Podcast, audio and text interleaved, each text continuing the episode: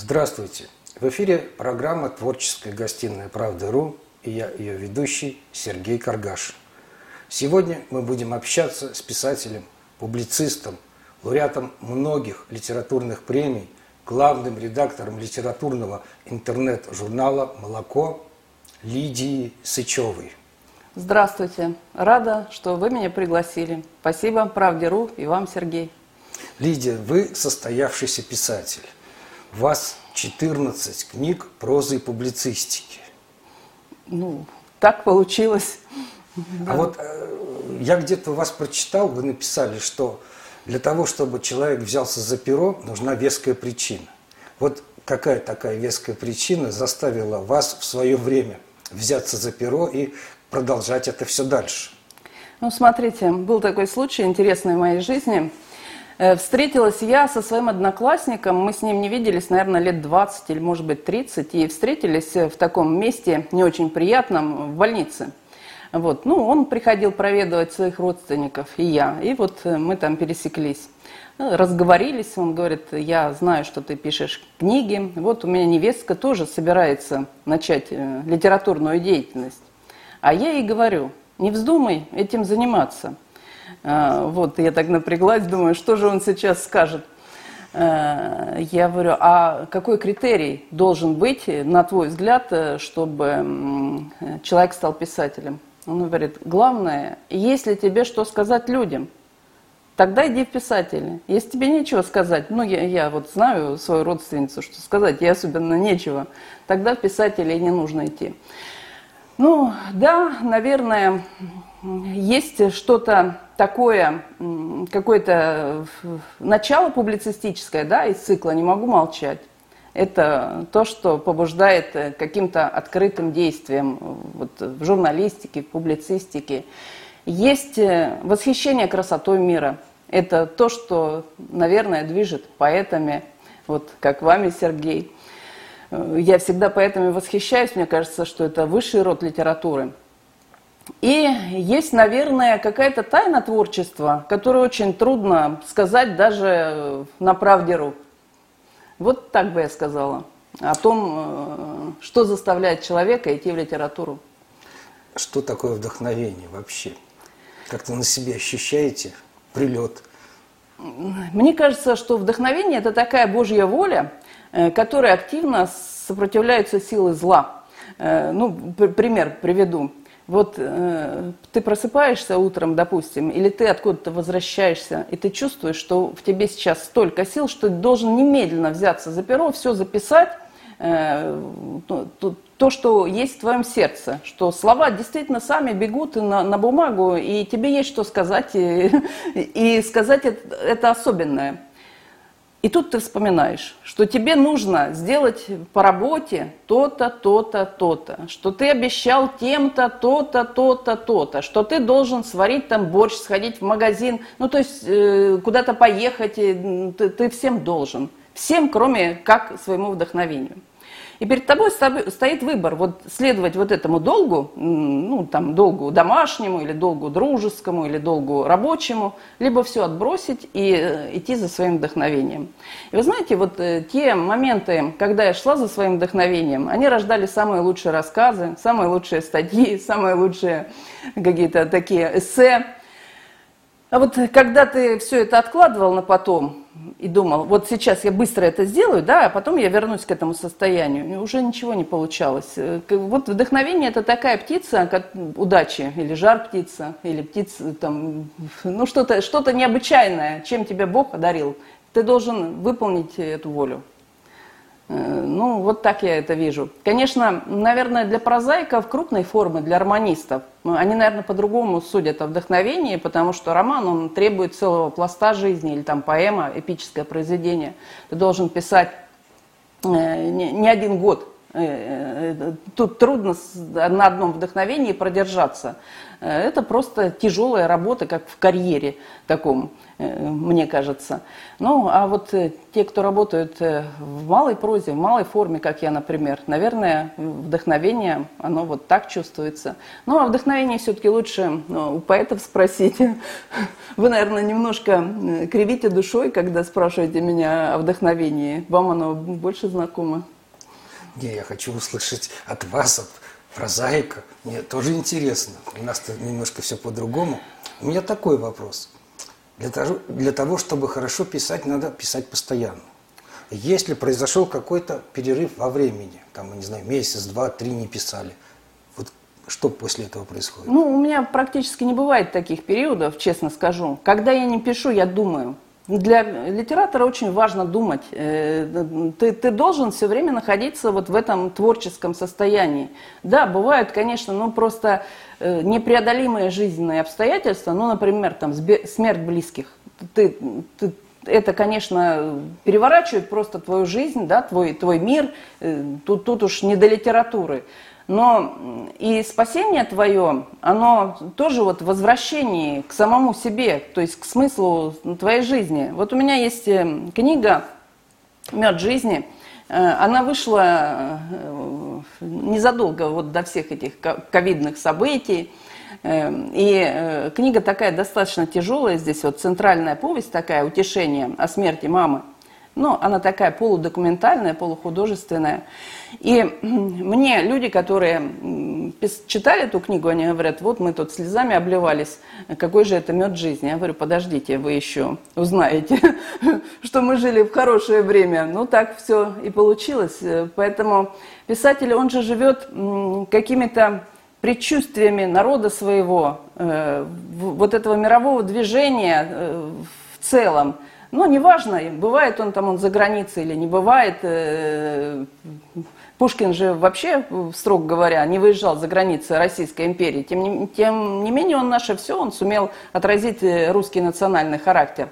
Ну, я себя не сравниваю с Пушкиным, естественно. Хотя э, мы работаем, те, кто любит Россию, в национальной традиции. И э, вот, вот, это, вот это стремление слушать народ, быть его голосом, быть его эхом – оно, конечно, есть не только у меня, но и у многих моих друзей, товарищей.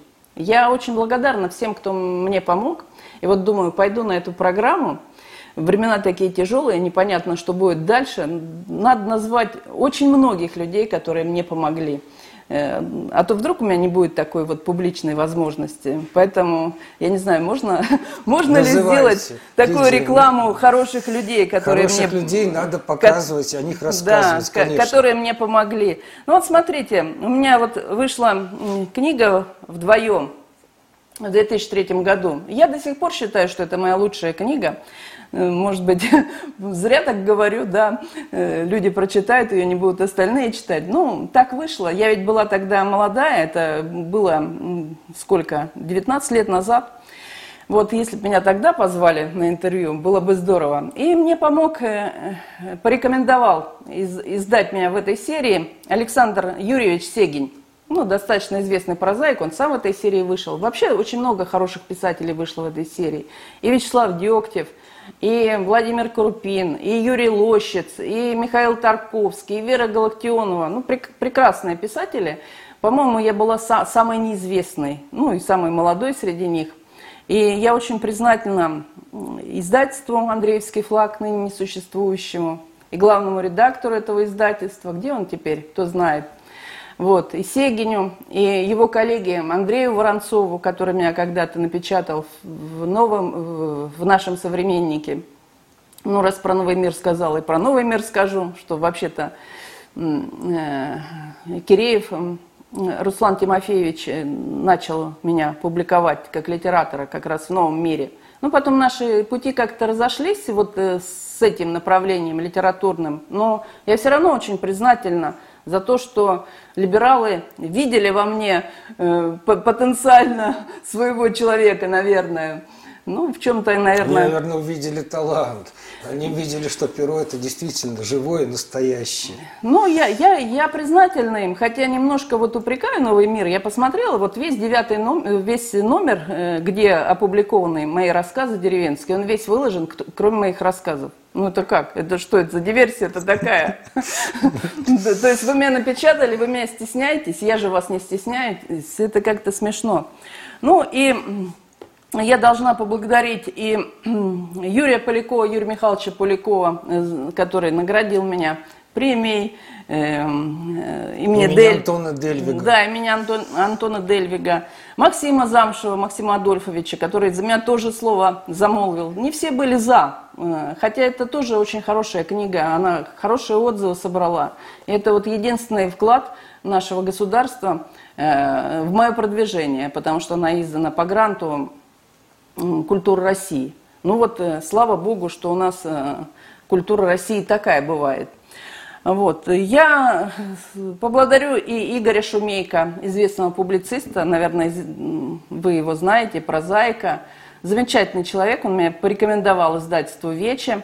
И вот э, Дмитриев Сергей Николаевич побеседовал со мной, уделил время, эм, прочитал мою книгу «Мы все еще русские» дал советы очень ценные, как переделать. Ну, потому что э, все-таки это люди опытные, у них свой взгляд на то, э, какой должна быть книга, чтобы она продавалась.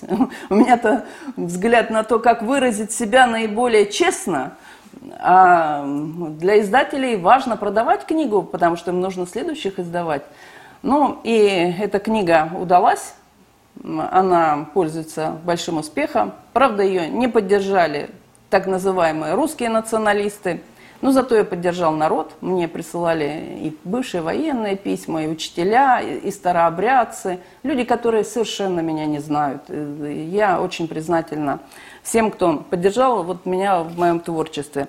Ну и, конечно, э, я хочу поблагодарить и Э, уже покойного Леонида Ивановича Бородина, который печатал меня в Москве, и Виктора Калугина, который заведовал отделом прозы. Э, к сожалению, обоих уже нет с нами, они в, в мире ином. И, конечно, наверное, что-то они увидели во мне, что первые же рассказы были отмечены премией. Правда, денежного выражения не было у премии журнала «Москва», но звание осталось со мной. Вот. Э, я благодарна и нашему современнику. Александр Иванович Казинцев долго меня поддерживал как публициста. Э, и э, уже под конец его жизни я сказала, что, вы знаете, я больше не буду писать статьи для нашего современника, пока вы не напечатаете мою прозу. Ну что же это такое? Вот. Ну это как-то даже уже непристойно. Но он сказал, что я к прозе не имею никакого отношения. Я говорю, а кто имеет? Он говорит, Александр Юрьевич Сегин. Сегин снова вернулся, вот, и он меня снова, наш современник, напечатал. Вот, хорошая подборка вышла. Я благодарна Артемову, Владиславу. Он сам прекрасный прозаик. Э, вот, я читала его роман, просто восхищалась. Как жаль, что вот такие писатели, они малоизвестны нашему читателю. Вот. И до всех, наверное, если я начну перечислять, кто мне помогал просто волнуюсь, прошу простить, кого забуду. Вот журнал «Подъем» мне помогал, э, Евсеенко Иван Иванович, сам замечательный писатель, уже ушел из жизни. Нынешний состав журнала «Подъем», там, главный редактор Щелоков Иван Александрович, критик Лютый Вячеслав Дмитриевич, ну, они как-то меня поддерживают именно вот в прозаической линии. Может быть, моя публицистика, она слишком остра для этого издания – знаете, но с другой стороны это и правильно, э, потому что э, публицист, он требует какого-то широкого охвата. Ну, и я скажу спасибо московскому комсомольцу. Молодцы, что меня печатали до сих пор. Надеюсь, что будете дальше печатать. Спасибо главному редактору, потому что все, все равно главная ответственность на Гусеве, вот, Павле Николаевиче. Ну и, наверное, главный человек в моей литературной жизни – это Валентин Васильевич Сорокин. Я вот очень принес... хороший поэт, очень. Да, э, знаете, я пришла в Литинститут поступать. Ой, я, кстати, взяла вот книгу, книгу с его автографом. Э, я готовила эту книгу в печать. Вот он мне доверил редактировать. Здравствуй, время. Я пришла в Литинститут поступать. Уже мне было 29 лет, но это как-то поздно, между нами говоря. И э, мы стояли со студентами, с абитуриентами еще во дворе Литинститута. Я думаю, я, остался последний экзамен собеседования. Э, ну, у меня были хорошие оценки, но я все равно чувствовала какую-то шаткость такую своего положения, потому что Думаю, сейчас они, ну, я уже была достаточно взрослой, чтобы понимать все вот эти расклады. Сама экзамены в школе принимала. Я же учителем работала. Да, вы закончили Воронежский пединститут. Да, да. Э, я ИСТФАК закончила с тайной надеждой, что не буду преподавать историю и вообще не буду в школу и шагу не сделаю. Но все вышло не так. Семь лет я честно отработала. И вот я думаю, сейчас меня откинут, как я буду вообще жить, вот что я буду делать. И вдруг я вижу, идет э, человек через двор Литинститутовский. Я не знала, кто это. Ну вот знаете, вот э, я вот часто вспоминаю этот момент. Э, со мной больше так никогда не было. Вот как будто я стою на одном берегу, и, и течет какая-то река, ну, может, бурная, может, не бурная, но очень широкая. Я ее никогда не перейду. Э, а на, той, на том берегу вот он. Я думаю, это преподаватель, ну, видно, что это преподаватель в, в костюме, там, с галстуком, стремительно так идет, уверенной походкой, то есть это завсегда-то это место, это преподаватель. Я думаю, если меня примут, я буду учиться только у него. Ну, так и вышло. И меня приняли. Я пришла к Валентину Васильевичу, постучала в его кабинет, взяла книгу, вот подписать, думаю, повод же должен быть какой. Я говорю, Валентин Васильевич, я хочу учиться только у вас. Он говорит, ну, я э, как бы преподаю на ВЛК, да, веду ВЛК, вы в Литинституте, это совершенно вот разные такие структуры, э, я не могу вас перевести ни, никак. Я говорю, ну, вы подумайте, тем более, говорит, вы прозу пишете, и чему я, я вас могу научить. Ну, я очень счастлива, что э, я знаю этого человека. И это знание, знаете, оправдывает, наверное, все, э, ну, я не могу сказать несчастье, все неудобства и тяготы жизни литератора, которые мне пришлось перенести э, вот с момента, ну, будем считать, 95-й год, вот начало моей литературной деятельности, как в Литинститут поступила, по сей день. Э, потому что, как говорит Валентин Васильевич, э, поэзия – Божье дело, звездное состояние души. С поэзией ты никогда не будешь нищий или обиженный. Вот. Поэтому я написала книгу «Дорога поэта». Э, посвятила жизни и творчеству Валентина Васильевича Сорокина. Но, знаете, это хорошая книга. Вот о ней я могу честно сказать, что это хорошая книга, но она не отражает, может быть, даже там 15% то, что содержит в себе творчество Валентина Васильевича. Я уверена, что если наш народ будет жив, если он как бы перейдет вот этот э, тяжелый трагический переход, ну и наше государство, естественно, как форма жизни нашего народа, то э, ну, без Валентина Васильевича э, народ не только не будет полон, он, как знаете, это как без полководца, как без царя поэтов, он не может существовать. И посмотрите, кто вот занимает пьедесталы э, поэтические сейчас в России. Это что за позор такой? Поэт Шнуров, с матершиной, сколько это было измучено, извращено душ э, детских, там, я не знаю, юношеских, да и взрослых даже, что это все разрешено, вот эта пошлость. Как это можно? Или там э, нелюбимый мною Дмитрий Быков. Да, наверное, он талантлив, но на что ты свой талант тратишь? На то, чтобы там говорить, э, ну я даже не могу повторить эти слова, то, что он сказал о Достоевском. Кстати, Достоевский не мой кумир, если уж на то пошло. Но какое право ты имеешь трогать то, что составляет суть русской культуры. Ты, вообще говоря, сам-то кто? Ты чужой нам человек. Ну, ладно. Я прошу прощения, может быть, я что-то не то говорю. Лидия, а нет желания прочитать стихотворение э, Валентина Сорокина? Да, ну, я прочитаю, конечно, но я вот, э, знаете, почти каждый день я проживаю с каким-то поэтом, ну, все время во мне звучит либо Пушкин, либо Лермонтов, это поэты мои любимые, либо Блок, либо Маяковский – либо Есенин, ну и очень часто, конечно, Валентин Васильевич. И э, я обратила внимание, знаете, у него очень многие стихи, это такая молитва, но не та вот молитва, скажем так, конъюнктурная, которая сейчас очень распространена в нашей патриотической, в кавычках, литературе. То есть э, вы всю жизнь были коммунистами, да, носили э, там, э, я, не, я не знаю, портбилет у сердца, и, ну, правильно, наверное, делали, ну, время этого требовало. И вдруг вы стали такими православными, всеми там орденами увешаны православными. Вот, кстати, Валентин Васильевич, он в 1977 году опубликовал поэму «Дмитрий Донской», и там один из главных героев Сергей Радонежский. И благословляющие, соответственно, Дмитрия Донского на бой, на Куликовскую битву. Но, а где же, а где ваши Дмитрии Донские того времени? Но при этом у Валентина Васильевича, по-моему, даже грамотки какой-то там от церкви нету. Потому что она, его молитва, она как бы, ну, вот смотрите, на колени станем перед Богом, ты и я, нам вместе веселей.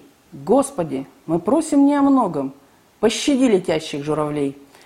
Ну, и так далее. Вот э, это вот один такой, что, что ли, эпизод. Но это во, во, во многих его стихах есть вот эта тема, и она настолько, э, ну, знаете, русский народ, он же, в общем-то, с Богом в основном живет. Если это люди не денационализированные. Может, они неправильно молятся. Может, они молятся помимо храма. Может, им там до храма этого, ну, как в советское время, сколько там было, 200 верст, да? Но Бог-то у них был в душе. И вот это стихотворение, я его читала э, в Мытищах. Э, Валентин Васильевич не мог там присутствовать, ну, по состоянию здоровья. На празднике э, литературном еще все было тихо в нашей стране в декабре месяце, а мне так хотелось прочесть эти стихи, вот как какое-то предчувствие.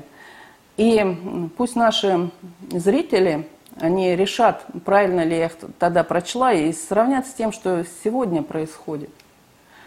Ну, вот такие стихи. Злых людей, как тайн, в болоте много – и немало в мире черных ям.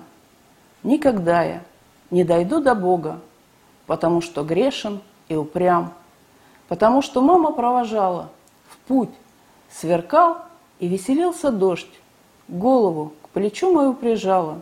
Ах, какой ты добрый, пропадешь.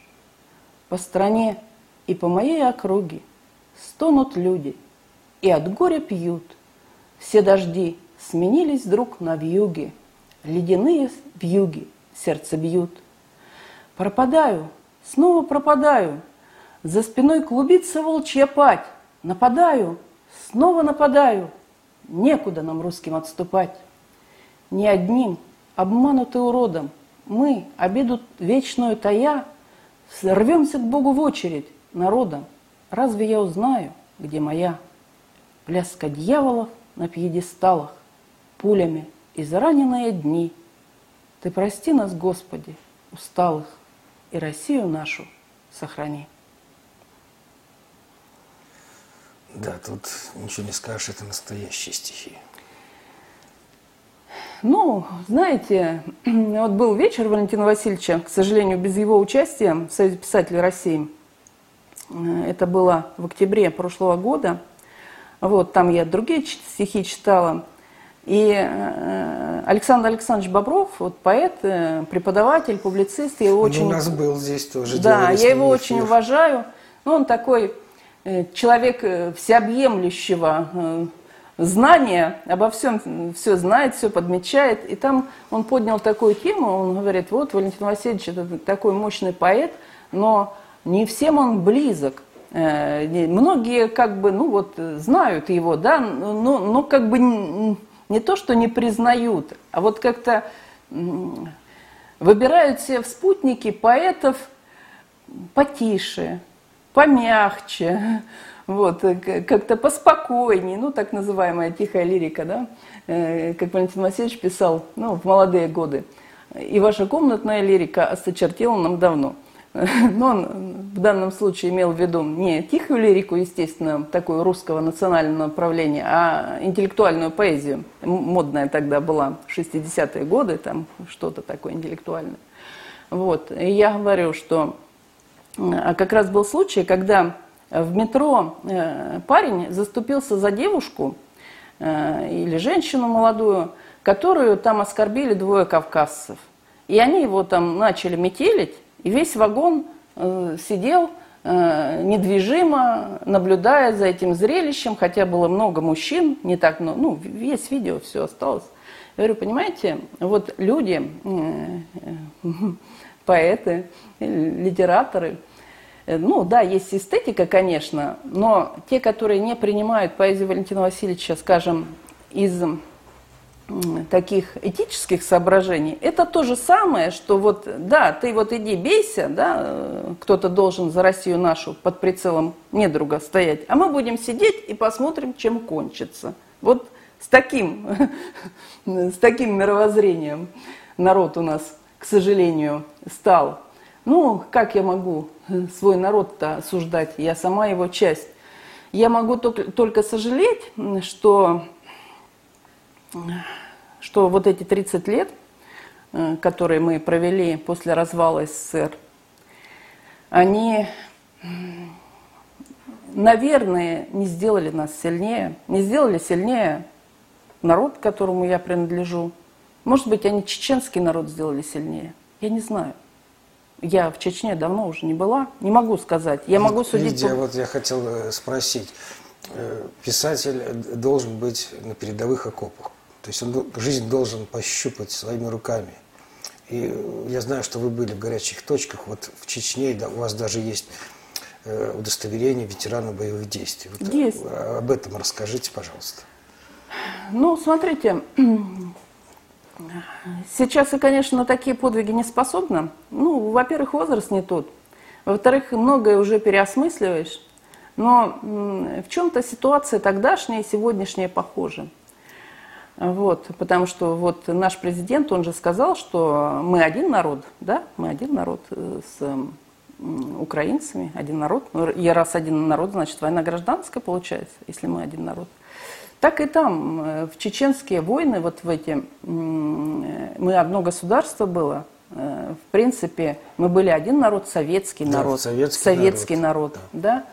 И, понимаете, невыносимо было смотреть на то, что происходило в наших СМИ с нашей армией. Вот. Но, естественно, я не... Наши СМИ стреляли нашим солдатам в спину. Так называемым федералам, так вот презрительно их называли. Э, я, естественно, не являюсь фанатом Бориса Николаевича Ельцина и его окружения, правительства и прочее. Его, э, как говорится, решений, связанных с Чечней, ни в, ни в коей мере. Но, извините, люди, которых вы послали воевать. Ну, не будем сейчас там разбираться в причинах, там, последствиях. Вот вы послали их воевать. Почему им стреляют в спину, да? Э, собственные, ну, государственные СМИ. Конечно, я просто не могла этого терпеть. Ну, военные помогли. Я, несколько командировок у меня было в Чеченскую республику. Кстати, не было никакой военной цензуры э, с их стороны. Вот меня просто возили э, по, по в чеченских семьях я была, и, соответственно, пози, на позициях русских бойцов. Вот, с ранеными разговаривала, там, с командирами. э, с женщинами на войне, ну, медсестры, фельдшеры, врачи. Вот. И просто никто не проверял, что я там написала. Ну, как-то вот полагались на мою честность. Ну, вот эти очерки, они были опубликованы, в том числе в книге я ее не принесла, она такая скромненькая, называется «Последний блокпост». Вот, э, вот в, это, в этом сборнике она вышла. И вот э, на английский язык э, наши партнеры перевели эти очерки. Но, видимо, сочли, что эта точка зрения тоже имеет право на существование. Ну да, и вот мне передали это удостоверение – Э, генералом подписанная, но как-то постеснялась сюда нести, э, в конце концов. Это не подвиг писать правду. Э, кстати, на войне ее писать легче. Подвиг писать правду, когда ты сидишь, допустим, в Совете Федерации, я вот работала в парламентском журнале или в Государственной Думе, и подвиг – это нажать на кнопку Э, против э, лесного кодекса или водного кодекса, или вывоза наших там э, золотовалютных резервов за рубеж. И подвиг написать об этом, и опубликовать, и, и, и напечатать так, чтобы журнал после этого не, разо, не разогнали, и, как говорится, и тебе там не выкатили, что ты ох, ах, что ты написал. Вот где подвиг. То есть, э, вот, понимаете, э, сейчас писатель, журналист, ну, не обязательно ему ехать в окопы для того, чтобы говорить правду. Говори ее здесь. Вот, э, ну, скажи, э, не, не молчи. Вот вот вот. Какова роль писателя сейчас, вот в сегодняшних событиях, вообще, э, есть ли цена ему, его слову, вот. Нужно это государству, не нужно. Вот что сейчас происходит с этим? Я посмотрела на время, а то вдруг я разговорилась тут. Э, смотрите, э, я считаю, что я не могла ошибиться. Э, вот тогда во дворе института и увидев такого человека, принадлежащего миру слова, я уже, ну, в общем, человек такой достаточно зрелый, много чего повидала в жизни, э, много людей всяких, мест, но таких людей я больше нигде не встретила. Значит, слово это и есть главное. Это главная суть и красота нашего народа. Если бы слово ничего не значило, разве бы не платили огромные деньги там за каких-то пять рекламных слов на телеканалах, да, или там разве бы не покупали, вы как э, человек, э, который пишущий песни, да, не, не покупали бы артистов, так называемые поэты, так называемые, потому что вот эти нескладухи, которые там звучали на, на, на всяких э, концертах, это что-то жуткое – Э, это что? Это, это слово? Разве оно ничего не значит? То есть миллиардеры платили за то, чтобы считаться поэтами. Ну, не буду называть эти фамилии, они известны. Миллиардеры. Для них выше слова, оказывается. Вот, извините, разве не за слово в истории, то есть каким словом ты будешь записан в истории – Э, иногда бьются некоторые государственные деятели, совершая какие-то, ну, может быть, даже преступления, может, подвиги. По-разному бывает. Это же все за слово в истории. И вот, понимаете, вот эти 30 лет, э, из которых там уже сколько, почти 25, да, или больше, наверное, уже не могу даже сосчитать, но с 95 -го года я вот э, к миру литературы принадлежу, Э, вот русское национальное слово, оно находится в самом трагическом и самом обобранном положении, как, как, которое только можно воз, э, представить. Зачем? Чтобы убедить нас, тех, кто в этом слове, да, кто несет традицию русскую, пытается ее как-то удержать, несмотря на, чтобы убедить, что оно ничего не значит что вы там лохи, вы жизнь свою прожили зря, да, а надо было, надо было, надо было, как Петр Авин, вот, сидеть в Лондоне, да, и говорить, ой, у меня миллиарды, и нечем оплатить уборщицу. Да? Так кто прав? Я с 14 книгами, честными книгами, пусть у них там небольшой тираж, но они честные. Или он со своими миллиардами, каким-то образом заработанными. Как они заработаны? Они отняты вот у нас. Вот так они заработаны. Я вспомнил сейчас э, слова Петра Лукича Проскурина. Кстати, э, вы лауреат премии его имени, помимо других всех премий. И он говорил, что словом можно передвигать с места на место горы. Словом можно как бы э, завоевывать страны. То есть, конечно, значение слова, оно просто словом можно убить. Ну, смотрите, я, во-первых, очень люблю Петра Лукича Проскурина. Жизнь мне подарила такое счастье, его лично знала. Я была на его похоронах, кстати, в Центральном доме литераторов. И там я впервые услышала вот вживую, не по телевизору, а вживую, Юрия Васильевича Бондарева, замечательного писателя, я просто вот влюбилась в него. Хотя, э, наверное, место было не самое лучшее для влюблений, да, но потом у нас была и личная встреча, интервью мы с ним делали. Вот. Э, такие писатели не ошибаются. И второе, что я хочу сказать по этому поводу. Вот посмотрите, советское время мы берем. Э, несмотря на все трагедии, которым оно было окрашено, жертвы, может быть, зачастую бессмысленные. Ну, много там чего было плохого. Если бы было только хорошее, то, наверное, бы государство устояло бы, да? Но что было там интересное, вот то, что касалось слова именно писателя. Вот писатели, выражавшие голос народа, а это, конечно же, и Бондарев, и Проскурин, и Валентин Сорокин, они получали признание и народа, и власти.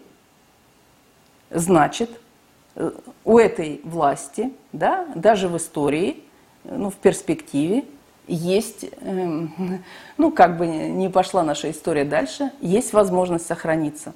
Что сейчас происходит?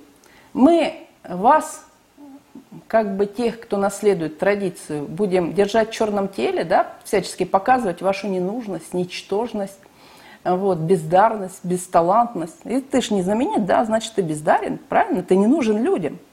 Вот. А людям мы будем, ну, как бы некие продукты предлагать писательские, да, накачивать их тем, там деньгами, славой, пиаром, вот будем их показывать.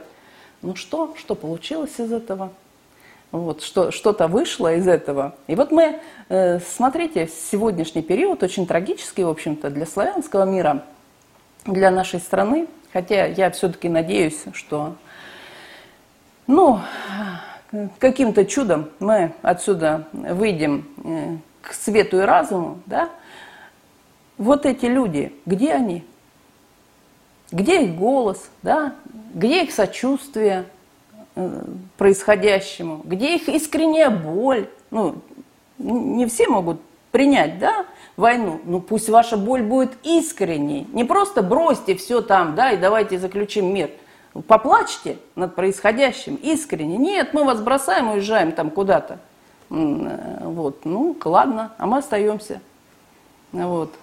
Не нужен нам берег турецкий. Да, тем, кто уехал в, в эти тревожные времена из России, ну, мы, мы помашем им ручкой и не будем э, жалеть. Нет, мы будем жалеть, потому что, понимаете, э, это время украденное. У нас Э, не, не, не только у конкретных литераторов, певцов, время певца на там не, не такое долгое, да, артистов, поэтов, оно у народа украденное. Вот. А что такое время украденное у народа? Это не прожитые до конца жизни, это нерожденные дети, это изломанные судьбы, это нелюбимая работа. Но это много чего, это просто ненормальная жизнь. Но неужели мы для ненормальной жизни рождены? Я не верю в это. Вот. И чтобы люди верили в то, что они рождены для ненормальной жизни, для гадкой жизни, для какой-то, ну, аморальной жизни, да, мы вам предложим вот такую литературу. Ну, вот, вот, слушайте вот эти песни, да, смотрите вот эти фильмы, они самих не могут смотреть, смотрите эти телепрограммы, читайте вот, вот, вот этих авторов модных, ну, последний скандал, просто меня вот к которому я, честно говоря, даже сама причастна, это Московская область, она ввела в Олимпиаду стихотворение Ленор Горалик, эм, ну, стихотворение, скажем так, убогое, наравне с классиками. И Ирина Ушакова написала письмо там, в Министерство э, просвещения, э, министру образования Московской области, в Думу государственную. Тишина. Это вот наш выбор, это лауреат премии НОСМ и так далее. Ну хорошо, сейчас вот э, этот автор, как бы введенный в Олимпиаду, то есть для, для лучших детей, для детей элиты, он собирает ресурс о том, какая оппозиционных там литераторов, какая вот плохая Россия, как плохо она себя ведет. Ну, вот, не знаю. Не знаю, что на это сказать. И Лидия, так во всем. Лидия, время наше да. подходит к концу нашей программы. Что бы вы пожелали нашим слушателям, зрителям? Я всем желаю мужчинам мужества, вот, трудолюбия, встретить, а если уже встретили, то беречь тех, кого вы встретили, любимых людей. Женщинам я желаю нежности, чтобы у вас вы всегда чувствовали защиту, что вы под какой-то такой защитой, это не только защита там, Бога, высших сил, но это защита близкого человека. Вот. Я всем желаю здоровья, счастья, хороших книг. Слава Богу, что э, пока еще есть у нас и интернет, и выбор. Их легко найти. Если вы ищете, вы найдете красоту. Вот. И я желаю всем, чтобы красота была смыслом вашей жизни. Э, вот, красота и любовь. Спасибо. На этой красивой ноте мы заканчиваем нашу передачу. Берегите себя и своих близких. Спасибо.